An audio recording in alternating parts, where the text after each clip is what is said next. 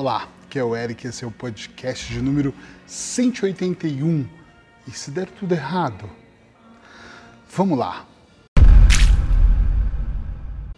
Eu vou logo de cara, logo no começo desse podcast, te perguntar: e se der tudo certo? Sabe que eu tenho alguns familiares, amigos, principalmente clientes, é claro, que sempre tem essa pergunta para mim, principalmente porque eu sou um estrategista com os meus clientes e durante muitos dos meus tratamentos, treinamentos, eu, eu adoro falar tratamentos, treinamentos, porque acho que eu treino a mente dessas pessoas, eu venho ajudando eles a construir estratégias para que eles possam alavancar na vida deles. E quando eu começo a desenhar essas estratégias, entender, compreender o sonho dessas pessoas, transformar esse sonho em meta, afastar o que, que é muito duplicidade daquilo que a pessoa imagina, uh, construir algo mais consistente, colocar datas, uh, dividir por períodos, 90 dias, 6 meses, um ano, 3, 5 e por aí vai. Algumas das pessoas durante o processo me falam assim, Eric, isso dá tudo errado. E eu acho incrível por que, que as pessoas, eu não me lembro de uma única pessoa, pode, ter que, pode ser que alguém esteja vendo e fale, ah, mas eu falei assim, pode ser. Mas eu não me lembro de uma pessoa, em nenhum momento que eu tenha visto, que virou para mim e falou assim: nossa, e quando tudo isso der certo? Ou e se isso der muito certo, como nós vamos fazer?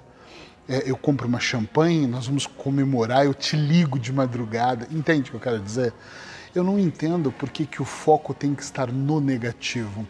Todas as vezes que eu desenho uma estratégia para mim, Eric Pereira, ou para algum dos meus clientes, é óbvio que eu me preocupo com o plano A e o plano B, apesar de eu fortalecer muito mais o plano A do que o plano B, é claro.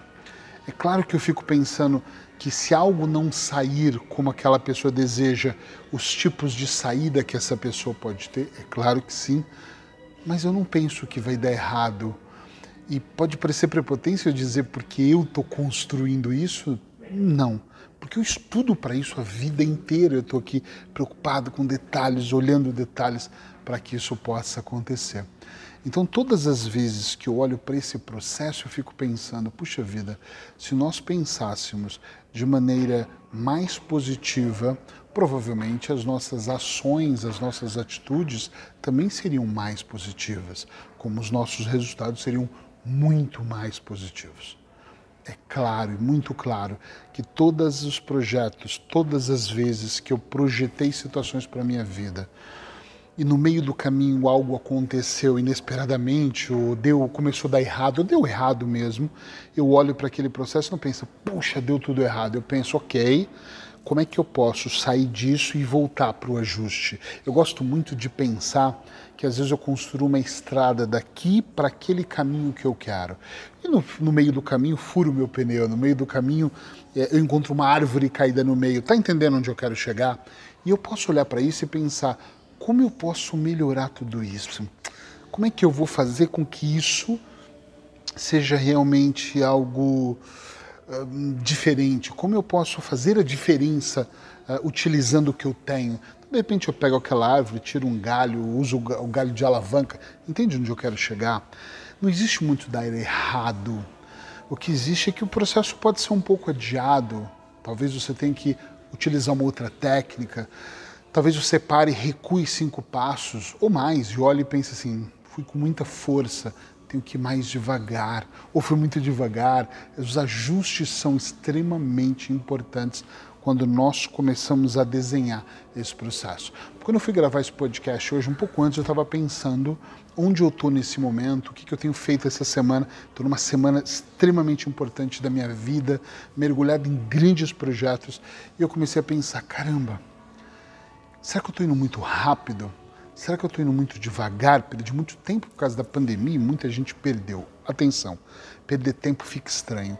Eu aproveitei esse tempo de uma maneira diferente, mas alguns dos meus projetos tiveram que ser pausados porque não tinham que ser feito já que estava todo mundo parado. Então tinha que ser parado, tinha que ser pausado por um período. E eu aproveitei de outra maneira.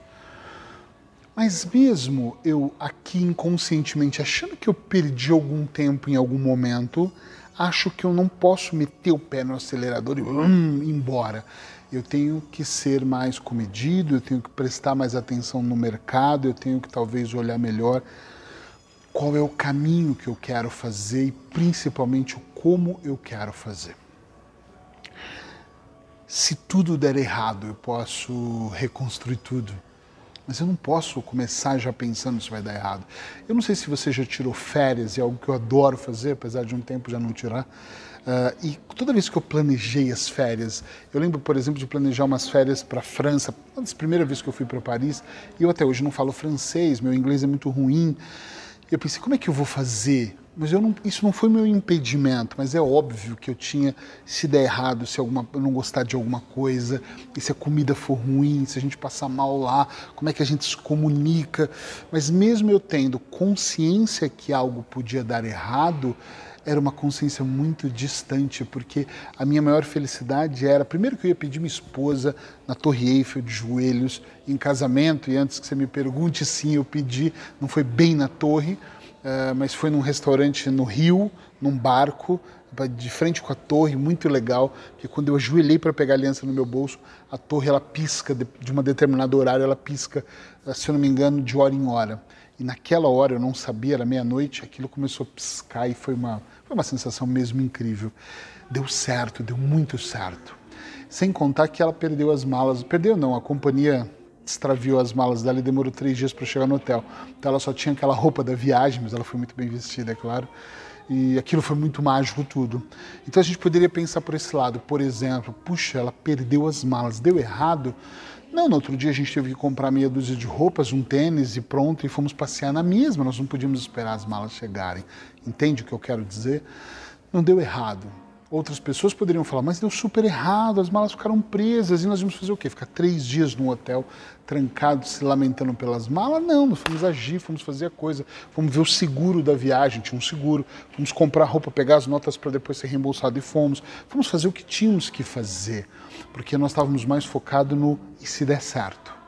E a probabilidade de dar certo algo na sua vida, quando o seu foco é mais positivo, é muito melhor. Eu medito todas as manhãs e meditei hoje também. Hoje um pouco mais de 30 minutos, normalmente eu só faço 15. E eu falo para as pessoas, você tem que aprender a meditar, você tem que aprender a fazer auto-hipnose. Eu não sei a hora que você vai estar vendo esse vídeo meu, mas se você for no meu Instagram, no meu Instagram, no Facebook também, tem algumas postagens sobre o meu curso de auto-hipnose. Eu não vou te vender ele agora, mas você pode ir lá, eu não sei nem se vai estar tendo. Nesse momento eu estou numa turma que eu acho que eu estou na aula 8, 7, 8, uma coisa assim. Mas eu, duas vezes por ano eu lanço fica de olho para você participar da próxima turma, porque eu recomendo que você aprenda a entrar em transe, aprenda a meditar e aprenda a fazer auto-hipnose para você dominar a sua mente. E quando eu falo com algumas pessoas sobre isso, eu diria que 99% das pessoas dizem para mim: ah, mas eu não vou conseguir. Já não falam nem se eu não conseguir, e se eu não. Não, não, elas já falam: eu não vou conseguir. Não vou porque eu sou muito ansioso. Eu falo, então, auto-hipnose é para você, meditar de manhã é para você. Ah, não, mas eu sou muito preguiçoso. Então, é uma oportunidade de parar de procrastinar e acordar mais cedo. Tem pessoas, eu já gravei um podcast sobre isso, você me acompanha há mais tempo, você já deve, vai lembrar disso, que é. Pra, tem pessoas que, para cada solução que você traz, ela tem dois problemas diferentes. Olha que legal, né? Você traz uma solução. Olha, hoje nós vamos brindar a, na piscina. E a pessoa fala: e se chover? Né? E na, na, piscina, mas tem mato perto, porque se tiver cobra? Tipo, você trouxe uma solução, ela trouxe duas negativas. Né? Hoje nós vamos viajar para uma cidade aqui perto, mas quem vai dirigir? Se o carro bater, e se cair uma tempestade, se esse se, essa negatividade, ela é muito má. Começa a pensar na parte positiva do que você vai fazer, de como você vai fazer.